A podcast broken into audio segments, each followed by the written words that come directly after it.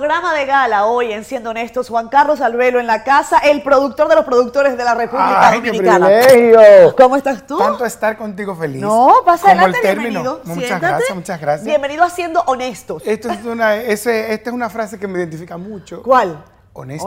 Honesto, la sí. honestidad, qué bien. Y la verdad que este ambiente está muy chulo y muy creativo. Ay, gracias. Felicito al, al diseñador, Ay, pues al sí. escenógrafo y Al a ti por la idea. Quiroz, a Sujei Alvarado, que es la productora, a todo Sí. nuestro equipo. Mira, Wilfredo, nuestro querido diseñador de, de lo que fue la, la parte de las letras, de todo el logo.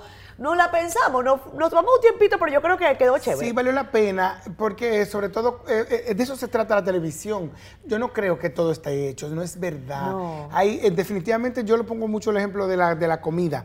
Es cierto que todos los ingredientes están hechos. Eh, posiblemente tú no conozcas uno que otro, pero están hechos finalmente. ahí. Ahora, como tú lo mezclas, te da un plato distinto. Yo estoy tan contenta de que tú estés en este programa. Ay, yo también. Porque entonces ustedes saben que yo tengo que revisar todos los programas de Juan Carlos cada vez que viene un invitado para acá. Gracias a Dios, él me hace la tarea previa. Qué bueno. Tú nos haces la tarea a muchos y te lo agradecemos enormemente. Y no solamente los comunicadores, el país te lo agradece. Y yo lo, yo lo hago muy feliz, la verdad. Lo hago, es un trabajo que hago con muchísimo amor. De hecho, ha estado pasando que eh, me han estado llamando de, de cadenas como Caracol, como Univisión, claro. para utilizar, para que yo pida, para yo dar autorización de utilizar los materiales de mis trabajos. Y la verdad que me enorgullece mucho. Yo no lo hice con esa intención, pero si llegó, qué bueno. Y la verdad es que sí lo hago con mucho empeño. Claro. Lo hago con mucho amor. Yo digo de trayectoria es un trabajo artesanal, porque es hecho pasito a pasito, cosita a cosita, minuciosamente, puntada Hilvanado. puntada. ab- Absolutamente. Cosas que a lo mejor tú te encuentras y dices, esto hay que guardarlo porque voy a hacer un trayectoria en algún momento con esto. Siempre, siempre, siempre, siempre. Yo, yo, lo que pasa es que también yo, yo como que, yo tuve la fortuna de, de haber nacido en el 72, lo que me dio el chance de vivir la transición de la sociedad rural en la que éramos a la sociedad de consumo que nos convertimos en los 80. Claro. Entonces nosotros, yo tuve la oportunidad de, viendo la televisión, porque era un furibundo consumidor de televisión, tuve la oportunidad de, cuando yo comencé a ver televisión con conciencia, entre 8 y 10 años, yo me encontré con que estrellas que venían de la voz dominicana, quizás de la última etapa, pasando los 60 a los 70, todavía eran conocidas y conocidos. Entonces yo tuve esa fortuna de, de toparme con Pololo, que venía de la voz dominicana, Claro. de toparme con Lucía Feli, que es una cantante también de la voz dominicana, de conocer a Armando Recio y de conocer también a Luchi Vicioso y, y ver de, de primera, En primera mano, claro. y de en primera línea Sí. el nacimiento de las grandes solistas de la República Dominicana. No todo el mundo tiene ese privilegio. Eh, Yo pienso que lo tuvimos mucho, pero yo no sé por qué. Pero nadie le Tenemos sacó ma- el jugo. Tenemos mala memoria. Ah, Pero tú tienes muy buena memoria. Además, ¿eso es algo que se cosecha o es algo con, el, con lo que tú naciste? Por ejemplo, cuando tú eras un niño te decían, oye, Juan Carlos tiene muy buena memoria. ¿O es algo con lo que tú has, eh, para lo que has trabajado? No, yo no soy modesto. Esa es una de las características que me identifican. Yo no soy modesto. Pero sí de pequeño era muy elogiado por mis salidas. Ah, ok. Eh, porque eran muy adultas, porque eran muy seguras de sí mismas. Ok. O sea, no de, mismo, no de Muy mí mismo. No, no, todo lo contrario. Ah. Era como, como una respuesta. Por ejemplo, yo recuerdo que mm, una, ti- una la mejor amiga de mi mamá no hubo un momento en que tuvimos cierta fricción, yo siendo un niño, Ajá. porque ella había dicho algo y ella me respondió, ella me llamó a la atención en público, yo le reclamé que así no se hacía y además le dije, además por la verdad murió Cristo.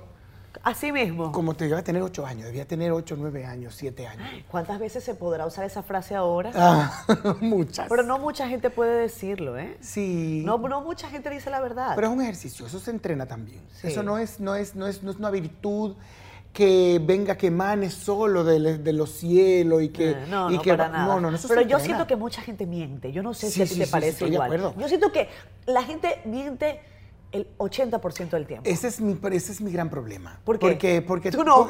yo tra- trato de no y mi porcentaje es mucho más mínimo. Ajá. Y eso significa incluso decir la, la verdad, verdad es que la gente no quiere oír. ¿Cuál ha sido la peor que tú recuerdas? Algo que tú hayas dicho, yo por decir la verdad quizás me quedé sin un amigo, quizás me quedé Uh, sin sí, una pareja. sí, sí, sí, sí, siempre. De hecho, tuve una pareja por mucho tiempo que era muy mentiroso.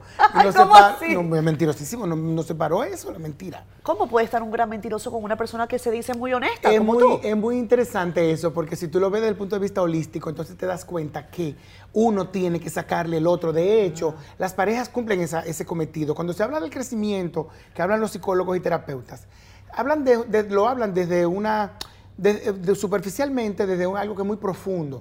El hecho de que, por ejemplo, tú te, un honesto se tope con un mentiroso es precisamente para que se evidencien y para que entonces el uno decida si Es el le- yin y el yang. Eh, Es, es ese el yin y el yang. La gente piensa que el yin y el yang es el nirvana, No, no, no. es en un espacio etéreo. No, no, no, no. El yin y el yang entre nosotros dos. Claro. O sea, no solamente las relaciones se dan porque nos caemos bien, también se dan porque nos caemos mal. De hecho, se lo respondía a propósito hace unos días, unas semanas, de, por, la, por, la, por el Día del Orgullo.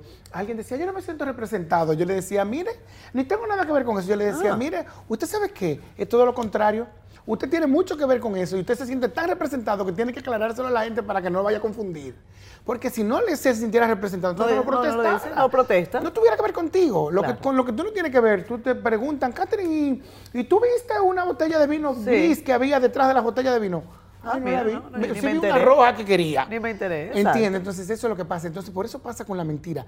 A quienes nos adversa, nos adversa la verdad. Claro. Y entonces por eso te la topas, te la topas, te la topas, te la topas. Porque la vida es así. Y en la televisión, en este medio que se las trae, ¿eh? Mira, por Yo ejemplo- sí, en este, pro- en este programa hemos hablado con mucha gente de la televisión, eso ha sido muy bueno y muy chévere. Eh, hay mucha gente que dice, bueno, Catherine, lo que pasa es que en los medios de comunicación es como cualquier negocio. No, no, no, Ah, no, no, di no, tú. no. No, mira qué pasa. Nosotros estamos bregando con una cosa que se llama tiempo. El tiempo solo lo administra el humano, pero además estamos bregando con tus condiciones humanas, dos, las que tú quieres exhibir Sí. y las que tienes, que no son necesariamente las que quieres exhibir, Ajá. aunque las que tienes son las que se evidencian. Entonces, eso, en ese, en ese trayectico entre una cosa y la otra, se da la honestidad. En yo decirte, Catherine, discúlpame, se me hizo tarde, se me olvidó la ropa y tuve que coger para mi casa y por eso te llegué tarde. ¿Entiendes? Otros dijeron, ay, esos tapones. Y entonces trabajando tanto que estoy, que tengo tanto trabajo en la oficina. Claro. Ay, por eso fue que no pude llegar temprano, discúlpame. ¿Tú sabes cómo son estas cosas?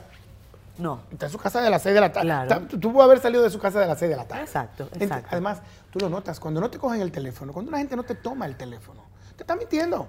Cuando una gente no pone, no permite... ¿Y tú como productora has sufrido mucho de eso? Uh, a diario. ¿Así? A diario. A diario. ¿Y qué tú le dices a esa gente que te está, que te está mintiendo? Depende. ¿Tú le dices, ¿me estás diciendo mentira o no? Depende, porque si es, mm, si es con... Yo, yo soy muy lógico Ok. y muy mental. La gente lógica puede advertir el siguiente paso o que faltó uno, que faltó un paso. Entonces, me resulta muy fácil poner en evidencia a la gente... Quizás esto es muy egocéntrico lo que estoy diciendo, pero es cierto. Me resulta muy fácil poner en evidencia a la gente. O sea, por ejemplo, yo tuve un enfrentamiento con un productor de televisión porque él no me quería dar la entrevista para hacer su trayectoria. Ah. Y entonces eh, yo fallé en una llamada que él me pidió, oye, que le hiciera una llamada a las 7 de la mañana. Ajá. Y la verdad es que se me olvidó. Lo llamo en el día, al final del día, porque ya estaba más tranquilo, había andado ya. media ciudad. Y, no, me acordé además. Ah, te acordaste esa hora. Vale. Yo no miento. Pasa, pasa. No tengo que mentir. Si me, si me- Dios se me olvidó y si, Listo. si, si no quiero, no quiero. Ok. Entonces, cuando lo llamo a esa hora, me dice él, pero usted me dejó esperando. Y digo yo, don fulano, no es cierto que usted dejó de hacer su día por una llamada mía. Yo le voy a llamar al celular, ni siquiera a una oficina. O sea, no, no, sí, tire para adelante que usted es una estrella, usted es una estrella, usted es una estrella. Yo le dije, no, de verdad, discúlpeme, no, no, no, yo no soy un hombre de dejar esperando. a- Yo no soy un hombre de que nadie lo deje esperando. Yo dije, perdón, de verdad no fue así, no fue tan dejando esperando. Pido disculpas, ofrezco mi disculpa porque no llamé a la hora acordada, Ajá. pero realmente no fue tal, no fue, no, usted no dejó de No hacer su día de por, morir. no dejó de hacer su día por mí. Claro. Él me dijo, eh, yo le dije, me dijo, usted es una estrella, yo le dije, pues realmente es eso lo que usted piensa de mí.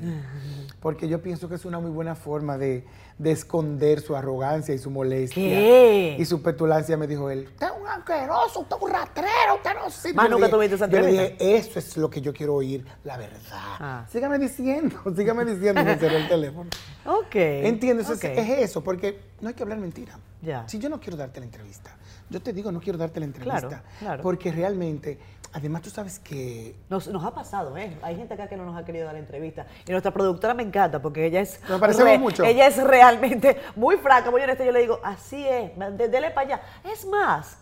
Yo siento que el que de verdad no, no quiere venir tiene- está en su derecho. Claro. Está todo en su derecho. Aquí nosotros hablamos de, de infidencias y de cosas que no. Eh, hablamos de, de de cosas que los pueden poner a ustedes en evidencia y cosas que quizás no. A fin de cuentas, nosotros tenemos acá una herramienta que se llama el honestómetro, ¿tú sabías? Entonces la gente vota eh, qué tan honesto o no es el invitado, por lo menos en este espacio. Y, y la gente a lo mejor le tiene un poquito de temor, pero a mí me parece que, que Lo que pasa es que aquí había un programa en los 80 de una periodista muy una locutora que, que se- muy famosa. Era vendedora de programas de televisión y después se convirtió en, en periodista. ¿Qué? Doña Gloria Guerrero, la mamá de Pepe Goico. ¿Has oído hablar de Pepe Sí, claro, bastante. Bueno, para entonces- acá cuando estuvo Hipólito Mejía, por Ah, bueno, entonces él- él- la mamá de él era una mujer con una boca muy dura Ah. y que y su programa se llamaba La verdad duele. Y eso es una sentencia muy real. Y Mira, sí, bueno, no. claro, la verdad, el nombre está muy bueno. Muy bueno. Sí, además ella era famosa por eso, porque tenía la boca muy dura. Pero cuando tú, ah, vas- si tú vas a terapia y te sincerizas, te das cuenta cómo de verdad, la verdad. Carlos Albelo en la casa. Tu apellido es un error, ¿verdad? un error. A mí me cuesta hasta decirlo. Sí, es un error, es un error. A mí me cuesta decir... Eh, Albelo. a- Albelo, pero tú sabes cuál me cuesta más. Alvarito. Eso no ha venido este programa, por cierto. Ni va a me venir. cuesta Ni decirlo. va a venir. No su, va a venir. Su, po- su- su falta de humildad no se lo permitiría. ¿Tú crees? Estoy seguro. Qué pena.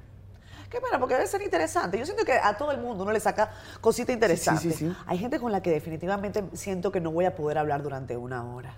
Por ejemplo. Me ha pasado. Por ejemplo. Bueno, no sé, quizás gente eh, que, con la que no coincido, con la que no haya empatía, porque hacen cosas totalmente diferentes. Aunque, bueno, por ejemplo, yo tuve acá eh, al maestro Amauri. No hacemos nada pa- ni, ni parecido, pero bueno, Amauri está en el mundo del espectáculo. A mí me encanta el arte, eh, me encanta la gente entregada a, a sus proyectos, emprendedora. Pero, por ejemplo, siento que tal vez me costaría hablar, ah, a ver, ah, te voy a decir un caso con Omega. Sí. Me costaría.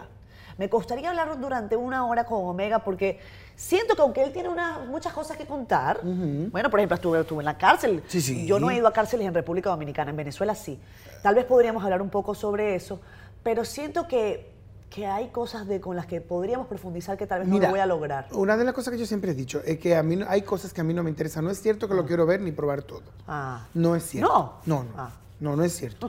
Hay cosas que no quiero, que no quiero ni ver. Por ejemplo, yo le tengo miedo a los sapos, no me lo presente ni en fotografía porque me, me causa un... Ah, yo no me lanzaría en paracaídas jamás. no me interesa tampoco, no, me, interesa, no me interesa, no me interesa. O y no quieres entrevistar gente también. hay gente que no quiero, que no quiero ni trabajar con ella.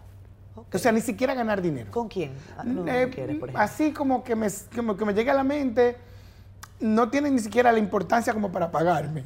Pero, pero la verdad, por ejemplo, sí, por ejemplo, hay gente con la que no quise trabajar nunca, como por ejemplo con Corporán. Ok. Yo decía, es que no, no nos parecemos. Mi trabajo no se parece al de él. Eh, por ejemplo, con quien yo no he tenido coincidencias tampoco, por ejemplo, con los Salcedo, con Roberto Salcedo. No con los, con No tengo con los Salcedo, Robertos. No, no tengo, con los Salcedos. con los, los Robertos. Es los mismo, Robertos, Que es lo mío. No tengo como esa empatía. Ok. ¿Entiendes? No, no podríamos llevarnos porque yo pienso que en este trabajo que hago por, por placer, básicamente... No por sea, dinero. No. No se gana bien, No, no, y el dinero es una consecuencia. En mi caso, el dinero es una consecuencia de, de- de esto, que por suerte vengo de, ningún, de no tener nada a vivir muy bien, a vivir bien. O sea, yo tengo la fortuna de, por este trabajo, haber conseguido un ascenso socioeconómico maravilloso, que no me quejo, quiero más, porque quiero vivir en la torre. ¿En dónde? torre- en una torre en... en- en ¿La tienes en vista ya? Pedralbes Park, se llama. Lista, pero visualizada. 13 millones de pesos cuesta el apartamento. Ay, mi madre. Está ahí, mira. Bueno. Falta que baje ahí. Pues claro que sí. Para que se dé. Mi hermano. Porque ahí quiero morir viviendo. Está bien. No, no, no. Porque además como corro en el mirador, me quedo en la, en entrada. Entonces, que me- ya tú lo visualizaste, le tomaste una foto y listo. Absolutamente, lo tengo Ok. aquí. No me falta que vaya aquí. ¿Usted va, ¿Usted va a vivir ahí? Sí, sí, ¿O yo? sí, y sí. me va a invitar ese día. Así mismo. Vamos ahí a hacer el open house. Así mismo. usted- porque además Dios me ha complacido con todo. Qué bueno. Entonces, si esto lo hago por placer, no me permito obligarme a trabajar. No me lo permito, de ver, no lo quiero tampoco, no me interesa, porque por ejemplo, trayectoria que quizás es el trabajo al que yo más entrega le he dado, eh, me, me ha significado no ganarme ni un centavo con ella. Ni Nada. un centavo. Ni un- en cuatro temporadas, ni un centavo. Pero además Te amanecer. entiendo tanto. Pero además amanecer, Sí, trabajando. es duro, es duro. Es un trabajo de mucha entrega. Y lo prefi- prefiero eso a ganar dinero con quien no Pero ese tenga lujo te lo puedes dar quizás ahora, Juan Carlos, pero quizás en los inicios no, No, podías. no, siempre, siempre fue así. ¿Siempre fue así? Hubo gente con la, que- a la que me llegó la oportunidad de, mira, necesitan un asistente de producción en tal sitio, yo no iba. ¿Cómo así? Porque es que yo, eh, a mí me ha caracterizado mucho un- mi entereza, la mía. Te la el- Pero tú sabes que hay gente que te sorprende, Juan. A lo mejor, a lo mejor te noto un poco drástico Es verdad. con Yo- eso. yo lo que- A lo mejor hay gente que te sorprende. Yo he pensado que hay gente que voy a detestar. Sí, sí.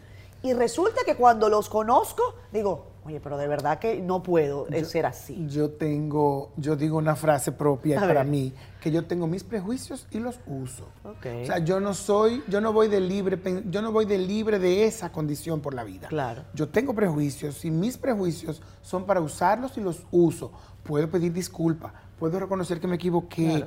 pero realmente yo no tengo, eh, o sea, yo no digo que no juzgo, aunque tengo prácticas espirituales. Todavía no he llegado a ese nivel. Ya. Yo todavía, todavía juzgo. Hablando de prejuicios, eh, y decías, eh, hablabas del tema de la comunidad LGBT. Eh, yo tengo grandes amigos eh, que pertenecen a la comunidad, que tienen sus parejas, que han logrado establecerse. ¿Cómo, cómo te trata el amor? ¿Cómo, ¿Cómo vas con eso? Porque uno de ellos me dijo, Catherine, lo, él lo dijo con una frescura que a mí me encantó, me dijo, en este gremio no es fácil. No, no es fácil. Nosotros no conseguimos parejas así como que tan fácil y, nos establecemos, como que no, no es Te, tan te voy a, te voy a decir, según mis conclusiones, porque mías. Eso no tiene Sí. ninguna más allá que mi apreciación. Claro, es así. Tiene el valor que usted le quiera dar. Ok.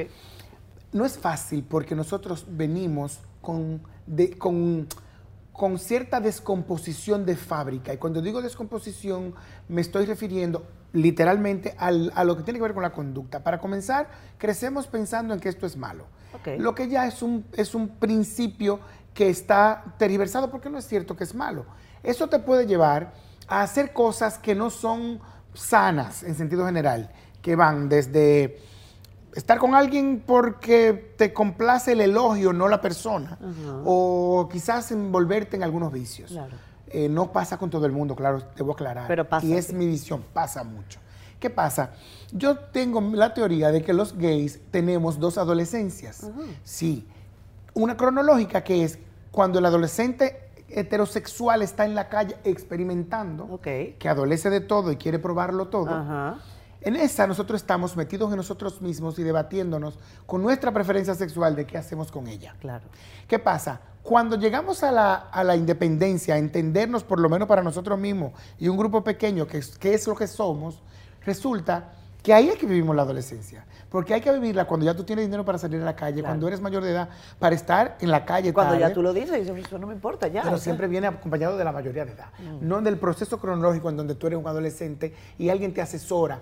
Y entonces resulta que conoces a alguien, pero ese alguien que está experimentando también está saliendo con otro igual. Y entonces, o si no eres tú, que te coquetearon fulanito y te dejaste llevar. Y resu- resulta que no son sanas porque son dos adolescentes. Claro. Son dos personas desconocedoras de todos los procesos. ¿Qué pasa? Cuando, pero nos creemos adultos.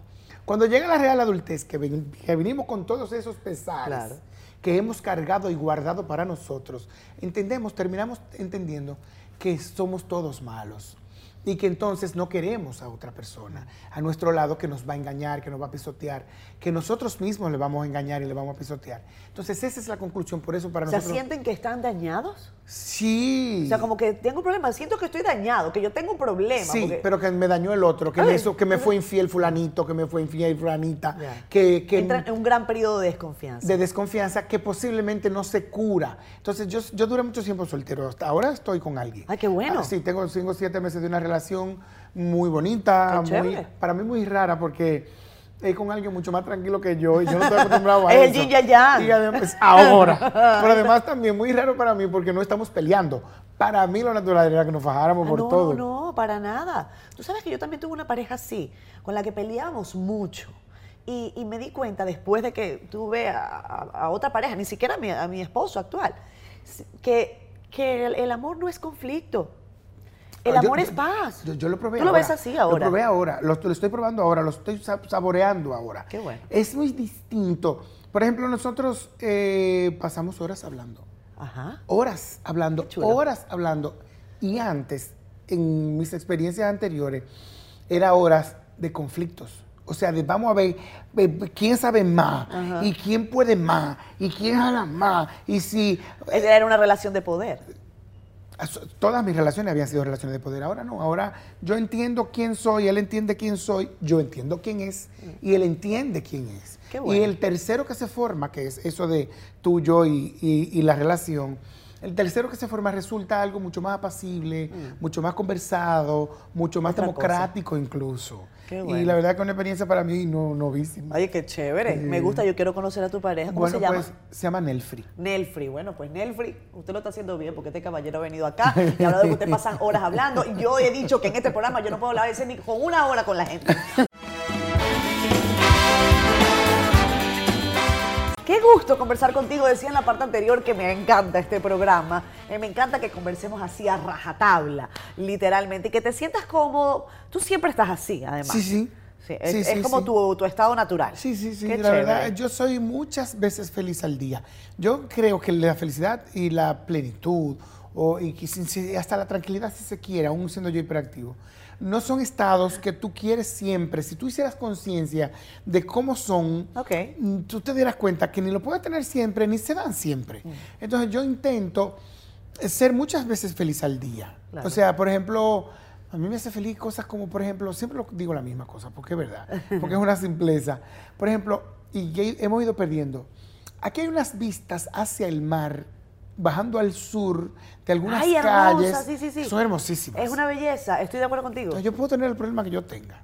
Y si yo tuve la oportunidad de bajar hacia, eh, hacia el mar en cualquier hora del día, yo puedo tener un problema. Y mientras tenga ese regalo divino de la naturaleza, pues yo lo voy a disfrutar.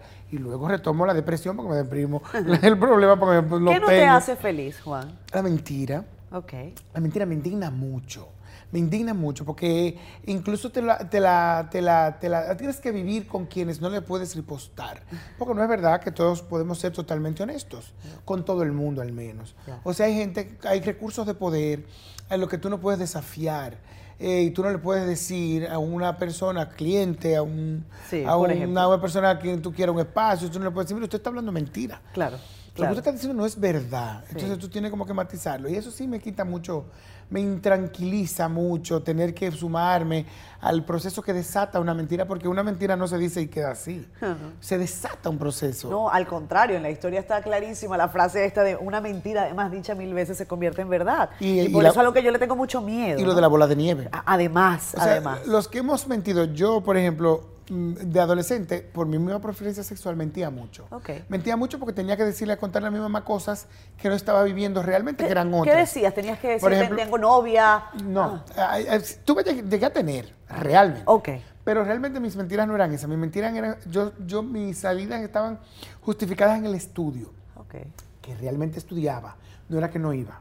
Pero sí, cosas que pasaban posteriormente a eso, yo las disfrazaba de encuentro con amigos, conocidos de mi mamá, de que yo me encontré con doña fulanita y le saludaba. O sea, mentirillas de ese tipo. De, de, de, de se me hizo tarde haciendo una tarea, mentirillas de ese tipo.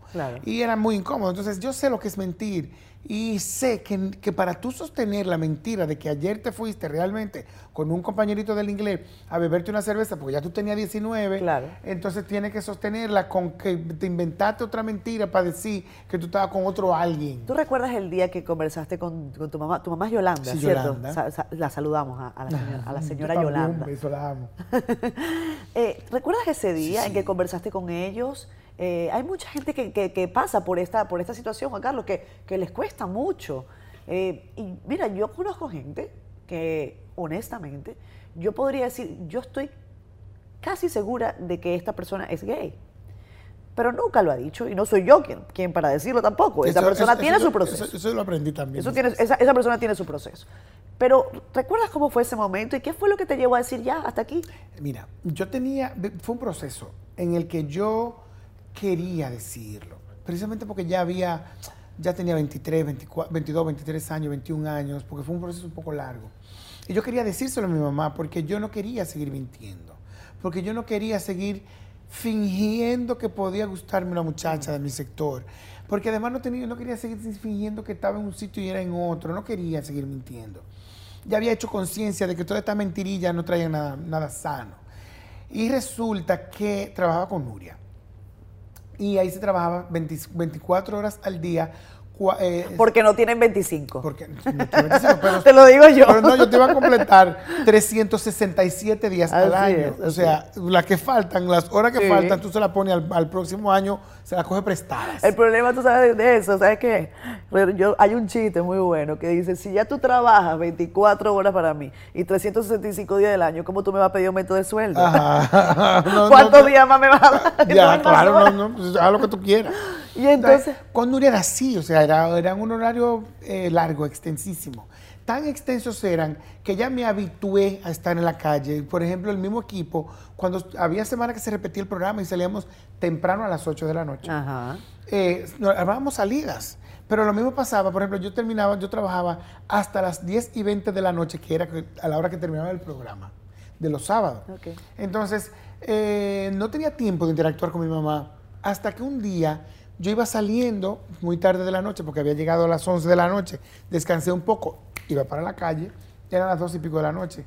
En la casa donde vivíamos había un espejo en el pasillo llegando al comedor y entonces ya yo, ahí tú te dabas como el último retoquito.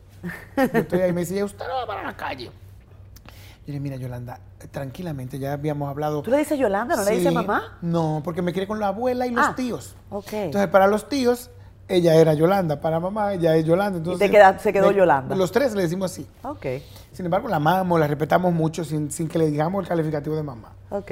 Y eh, le decimos mamá a la abuela.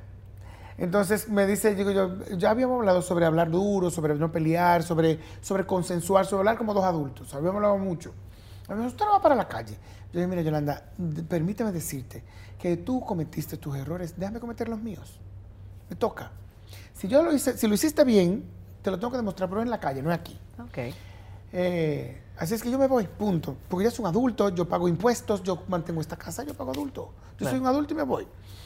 Bueno, pues perfecto, ya me dejo ir. Y en eso llegaron las vacaciones de, de Navidad colectiva de Nuria en el 9.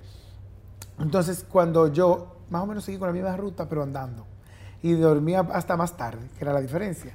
Me levanto como un día, como a las 11 de la mañana, nosotros éramos muy comadres, yo siempre decía que éramos muy comadres, o sea, éramos- tenemos de hecho una interacción relación. bastante, cada vez más sana, pero, pero muy, muy, muy intrínseca, muy, muy, muy, muy de comadres, muy que pareciera que no somos hijo y madre. Ya. Porque chismeamos, bebemos café, ella me cuenta, me llama para contarme una cosa que pasó en el vecindario, yo la llamo para contarle cosas que pasó en el trabajo, o sea, tenemos una muy buena relación. comadreo, bueno. Y, y es muy comadreo, Sí, muy literalmente. Entonces, cuando yo voy pasando, en ese momento, en mi casa por mucho tiempo solo hubo una televisión, por una decisión de la familia, de unión, que sé cuánto. Entonces voy pasando por el comedor, que en, el momento en que estaba la, la- la- en ese momento estaba ahí la, la televisión, y estaba sentada en una mecedora, y yo le comento algo que vi en la televisión. Algo que en otro momento yo sé que hubiera reaccionado, que hubiera provocado en ella una reacción. No había luz, salgo a la cisterna, de la marquesina, busco una, una, botella- una cubeta de agua para bañarme. Cuando regreso, ella está en la cocina. Le digo, yo, ven acá, pero yo te hablo ahorita y tú no me respondiste. Y ahora que reparo, ¿cómo que te he hablado dos o tres veces en los últimos días y tú no me respondes? Y ya, tengo que acostumbrarme a que tú no estés aquí, porque si tú no paras aquí, si estás aquí, estás durmiendo. Esa Entonces, su forma de reclamar. entonces le dije, sí, lo que pasa es que, bueno, Yolanda, yo salgo. Y dice, sí, pero tú vives saliendo muy tarde, por eso no duermes. Y yo le dije, bueno, lo que pasa es que yo salgo tarde porque las discotecas de gay la abren tarde. Las discotecas homosexuales la abren tarde, yo soy homosexual. Y dice ella, no, es verdad, eso no es el motivo para salir tan tarde siempre. Y siguió cocinando, normal. O sea, ¿tú crees que ella sabía? No, ¿No? Mi mamá es una mujer muy honesta. Ella dice que no sabía. Ella entendía que mi forma era distinta a la de mi hermano. Que es todo lo contrario. Es un hombre muy amoroso, muy sensible, pero, pero ciertamente un macho, pato macho. O sea, un hombre con muchas novias, con cuanto. Y ella decía que simplemente, por además, no podía tomarlo por algunas otras cosas, porque, por ejemplo, nosotros los tres fuimos edu- educados en la economía doméstica. Mi hermano cocina, friega, lava, limpia, hace... Esas la- tareas. Mejor que yo. Y con mucho placer, con mucho más placer que Pero ¿y yo. por qué no? Porque nosotros fuimos formados, porque quizás esas son de las cosas que pudiera bueno. alguien pensar que ella pudo haberse dado cuenta. Pues no, lo hacíamos los dos, entonces no había referente. Fíjate una cosa. Dime del matrimonio gay en República Dominicana. Hace unos años te hicieron una entrevista y tú decías que tú pensabas que eso estaba muy cerca. Sí, sí, está cerca. ¿Tú crees que está Sí, cerca? Sí, sí, sí, sí, sí. Porque es una agenda. Nosotros no somos autónomos realmente. Eso es una utopía. De hecho, Odebrecht es una muestra, los supertucanos es una muestra, las visas que quitan es una muestra. Nosotros no somos independientes. No es verdad. Nosotros correspondemos a la agenda de quien tiene más poder que nosotros. Y eso está en la agenda de los norteamericanos. Los norteamericanos tienen como la principal agenda de los norteamericanos que sus vecinos pobres vivan bien en sus casas.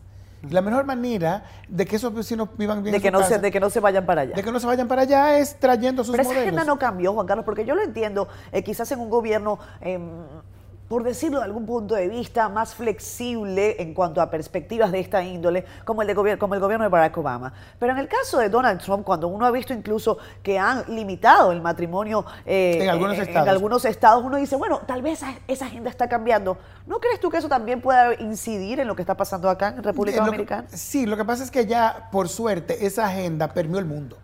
O sea, ya lo permió. Ya, lo permió. O sea, ya cada vez vemos más oportunidades, cada vez vemos más apertura, incluso otras figuras legales que no son necesarias y propiamente el matrimonio. Porque muchas veces no es, no es el símbolo y el hecho y el acto de vamos a casarnos. Porque de hecho, yo te, doy una anécdota. Hace unos años, muchos años, hace 20, 25 años, un amigo me invitó a una boda en Santiago de unos amigos que se casaban, una pareja gay. Y resulta que cuando llegamos iba a, iba a haber una ceremonia. En, me dijeron que en un patio español muy lindo, resultó que no, que era un patio un arrabal, pero bueno. Y él la, iba a casar, los iba a casar una abogada amiga. Y había llevado la toga y el birrete. Resulta que la abogada nunca llegó. ¿Y quién se puso la toga y el birrete y casó a los muchachos? Tú. Yo. O sea, usted ha servido hasta de juez civil. sí, yo he hecho de todo. He leído tazas, eh, me, he vendido caramelos, maníes. Yo he hecho de todo en esta vida. ¿Y dónde te ha ido mejor es en la televisión? Definitivamente. por eso no me quejo. Pero definitivamente, eh, ese simbolismo. Ese simbolismo ya existe. Claro. Esa libertad de vamos a hacer. Vamos a hacer pareja, vamos a... Y, a... y hacer la misma ceremonia ¿Cuál es, ¿Qué es lo que cambia? La figura legal. Claro. Y ya en otros países hay otras figuras. Tengo, tengo, que irme a pausa rapidito, pero quiero, que, quiero sintetizar en algo para cerrar ese círculo, porque está todo el tema de la ideología o política de género. ¿Cómo ves el asunto de los hijos? Tener hijos en parejas eh, del mismo sexo. Eh, ¿Coincides con eso? ¿Piensas que está, bien? hay, personas eh, homosexuales que dicen, no, no estoy de acuerdo. en tu caso sí. Porque, porque mira ¿Tú quieres tener hijos? No, no, no me interesa. No me interesa porque soy un hijo parental que cargó con, una, con un peso que, no le correspondía. Y eso no me dejó un buen sabor de boca con la idea de criar. Ya yo tengo 47 años por demás, ya no lo podría hacer. Pero la verdad es que lo que pasa es que esas evaluaciones se hacen a partir de ti, a partir de cuán sano estás tú, a partir de cuán sano estás tú para disponer de la salud mental y física de otro ser. Y te digo la verdad, ¿por qué estoy de acuerdo? Porque nosotros los homosexuales somos resultado de relaciones heterosexuales. Somos el resultado sano o no sano de una relación heterosexual. Entonces no tiene nada que ver. Eso quiere decir que de alguna manera quienes piensan de esa manera, quienes están en contra del matrimonio gay por, por no entender lo sano, es porque ellos no creen sano su preferencia sexual. Entonces entienden que no quieren dañar a otros con su mal. Entonces, lamentablemente es así que se ven, porque los juicios siempre son sobre nosotros. Mm. Yo, Hacemos juicios a partir de nosotros mismos. De lo que somos nosotros. Entonces, yo, yo sí creo que, es saludable tener. Y, van a salir tan dañados como hemos salido los dañados, los que hemos salido dañados o no, de las relaciones heterosexuales. Yo no soy hijo de dos gays. ¿Qué haces tú un domingo a esta hora normalmente, Juan Carlos? Domingo a casi a las 11 de la noche. Yo estoy en mi casa. Porque mañana me toca entrenar, porque mañana me toca... Estás juicioso con el entrenamiento. Siempre, siempre. Desde que, ah. desde que le cogí el placer hace 15 años, 16 años, ah. le cogí el gusto de entrenar, pues lo, lo hago por placer. Es parte de, lo, de, mi, de, mi, de, mi, de las cosas buenas que hago por mí. ¿Todos los días entrenas? Todos los días. Entreno seis días a la semana. Qué chévere. Entonces, de lunes a sábado. vamos a juntarnos más para que a mí se me pegue. Sí, porque lo que se podría pegar es que tú encuentres el que te gusta. Porque eso es, el problema es que seguimos recetas ajenas claro. y no sabiendo que nuestra enfermedad es otra. Claro. Sí, sí, estoy de acuerdo contigo. O, a usted le puede gustar caminar, correr, nadar. Hay tantísimas cosas. Lo que pasa es que uno no está dispuesto siempre a, hacerlo y a dedicarle el tiempo. Estoy de acuerdo contigo. Dime una cosa, Juan Carlos. Este espacio de televisión eh, cumplió un año recientemente. Estamos muy contentos. Y a mí me alegró muchísimo, la verdad, porque son de esas cosas que tú no sabes dónde van a parar por, por, la misma dinámica en la que se ha enfracado la televisión. Pero resulta, y te agradan. Y resulta que cumplen un año y uno se alegra mucho más. Sí, uno dice, llegaba el año. Vamos por más, como dice Tania Bar, Eh. vamos por más. Y de verdad sí. La televisión pasa por, por procesos, no solamente en República Dominicana. Eh, yo entiendo que esto es algo global. Los medios han ido cambiando, alimentándose también de otras eh, estrategias del mundo digital, que eso me parece extraordinario y abre nuevas ventanas y posibilidades. Pero hemos visto despedirse a programas que yo no pensaba decirles adiós. Yo creo que muchos no estábamos preparados para decir, ese programa se va, ¿qué fue lo que pasó? Desde tu perspectiva, ¿esto es un tema de ley? ¿Esto es un tema de que el mercado cambió?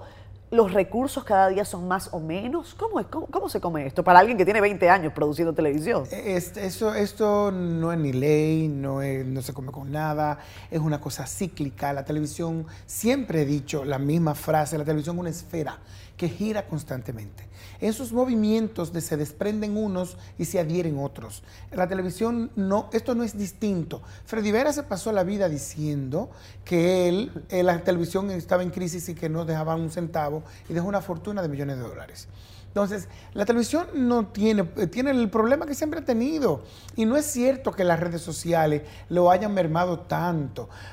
Esto se resuelve con honestidad, eso se resuelve siendo honestos. Aquí, eh, si pasara que la ley que está intentando introducirse al Senado, al Congreso de la República, No, no, lo que pasa es que no se va a terminar de introducir porque si esta gente sigue parada por lo de Leonel, Danilo, reforma, o sea, no vamos a hablar de la televisión más nunca. Señores, aquí hay otros temas, señores legisladores, bueno, de qué hablar. Y qué bueno que no entre esa. bueno, pero hay otra tal vez, Juan Carlos, si Pero por lo menos la televisión, esa que no entre, porque yo no estoy de acuerdo, porque lo que está haciendo un copy-paste de la ley de cine. Ok. Y la ley de cine funcionó para un espacio, para una forma de negocio, para un, para un contenido que no tenía visibilidad, que no tenía uso. La televisión tiene un uso y tiene ya una forma de negociarse. Y, te pongo, y siempre pongo también el mismo ejemplo. Explícame, sí. Si, por ejemplo, pasara que tú eres íntima, íntima amiga de la hija de Félix García, dueño de esto, Ajá. que además son dueños de la fábrica Linda, para, Es no, decirte, correcto. para no decirte otro negocio. Exacto, Y resulta que tú eres íntima amiga y ahora esas empresas la maneja la hija de Don Félix. es correcto. Entonces, yo no soy nadie y tenemos un programa igual los dos. Y vamos a llevar una propuesta. ¿A quién tú crees que se la van a dar en este momento? Sí, probablemente a mí. que eres la amiga de ella, ¿verdad? Sí. Entonces, ¿qué va a pasar cuando una ley diga, usted tiene que invertir el 50% de sus impuestos, pero usted lo puede invertir a quien usted quiera? ¿A quién se lo van a invertir? Claro. Entonces, no hay ventaja, no hay diferencia. O sea, no cambia el asunto del amiguismo. No la ley no cambia el No amiguismo. lo cambia porque pasa ahora con el cine. Ya se sabe que se hicieron unas mancuernas de negocio en el cine Sí. que son las que se reciclan y se reciclan y se reciclan. Claro. El dinero de un grupo se sabe a qué grupo va de los que hacen cine. Entonces va a pasar lo mismo con la televisión. Y la televisión es más amplia y los montos van a ser más pequeños y, va a resultar Y por lo el tema de las, de las exoneraciones, ¿no crees tú que tal vez podría dinamizar? Pero sí, podría dinamizar porque ya yo puedo, pero es lo mismo. No se lo voy a dedicar a quien tenga más calidad. No, yo, por ejemplo, aquí, la desgracia más grande que tiene la televisión dominicana ¿Cuál es? es que aquí se le coloca figuras. Aquí no se le coloca el contenido. Aquí, por eso, es a Catherine que se le coloca. No se le coloca siendo honestos, que tiene o no tiene cosas que a mí como producto me interesen. No. Se le coloca a Catherine. De hecho, se dice así entre los clientes. Yo tengo publicidad donde Catherine, yo tengo publicidad donde, donde Hochi, yo tengo publicidad donde Yana.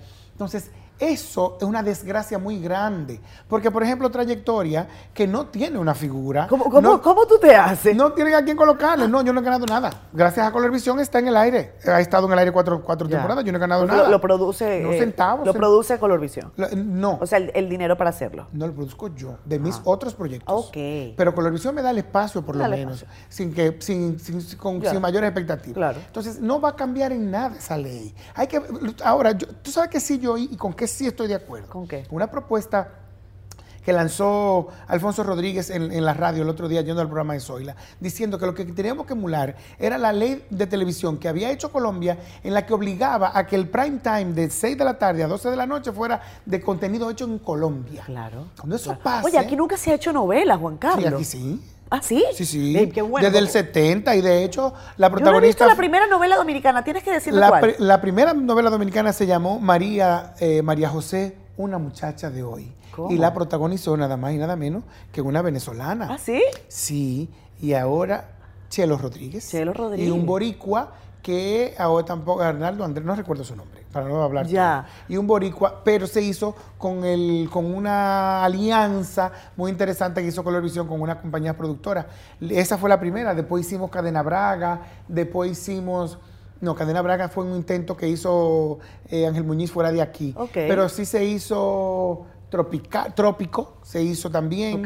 Se han hecho unos esfuercitos por hacer Hay telenovelas propias, sí. Esa fue una locura, porque ahí estaba gente como Lurín Sanjay, ahí estuvo gente como Fernando Casado, ahí estuvo gente como Fernando Cristóforis, estaba una... Si cualquiera quiere ver esto, ¿dónde lo busca, Juan En Carlos? YouTube. ¿En, YouTube aparece? Se, se llama. eh, hay, hay muy pocas cosas. De, de- no, de eso no hay. De eso tengo yo. Uno cuando. episodio que me regaló eh, Colorvisión para, para un trabajo que hice por donde Hochi eh, sobre, sobre las novelas dominicanas. Yo, yo, aquí hay museo de la audiovisual. Sí, no, del audiovisual no, de la televisión. De la televisión hay. Pero no del audiovisual. Ya. No hay esa idea que en algún momento he, conversado. A mí me parece genial. Claro. De hecho, Y yo. me parece, y, eh, eh, bueno, no es porque tú estés aquí, pero yo no conozco a nadie que sepa más de televisión de la República Dominicana que Juan Carlos. De hecho, Eh, yo no, yo no, a lo mejor hay otro, pero yo no. Entonces, señores del gobierno, Ministerio de Cultura, el que ustedes quieran, porque a veces hay tantos ministerios que uno no sabe a quién Sí, lanzarle la cosa. qué- ¿Cuál es responsable de esa parte? El que sea responsable de eso, señores, por favor. eh, pónganse a pensar, porque eso es parte de, de la, de la cultura, del acervo cultural de una nación y es importantísimo. Miren, yo hice mi tesis de grado, que no era una tesis, era un, un trabajo eh, Monográfico. prácticamente un monográfico en la universidad. Yo agradecí muchísimo que no teníamos tesis, porque es una perdedera de tiempo que horrorosa y me dedicaba a trabajar. Sí, pero una bueno, mecánica muy compleja. es muy compleja.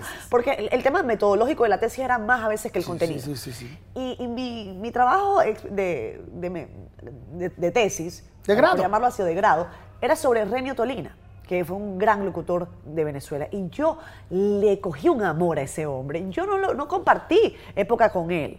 Renny murió mucho antes de que yo pudiera tener eh, esa, esa noción, pero eh, me enamoré de su figura, me enamoré de lo que hizo por, por Venezuela y siento que en el caso de República Dominicana hay gente extraordinaria que ha dejado mucho Sí, o- desde el audiovisual. Hace poco, hace poquito, poquito, poquito, el 2, el 3 de julio, cumplió 100 años Cassandra Damirón. Imagínate.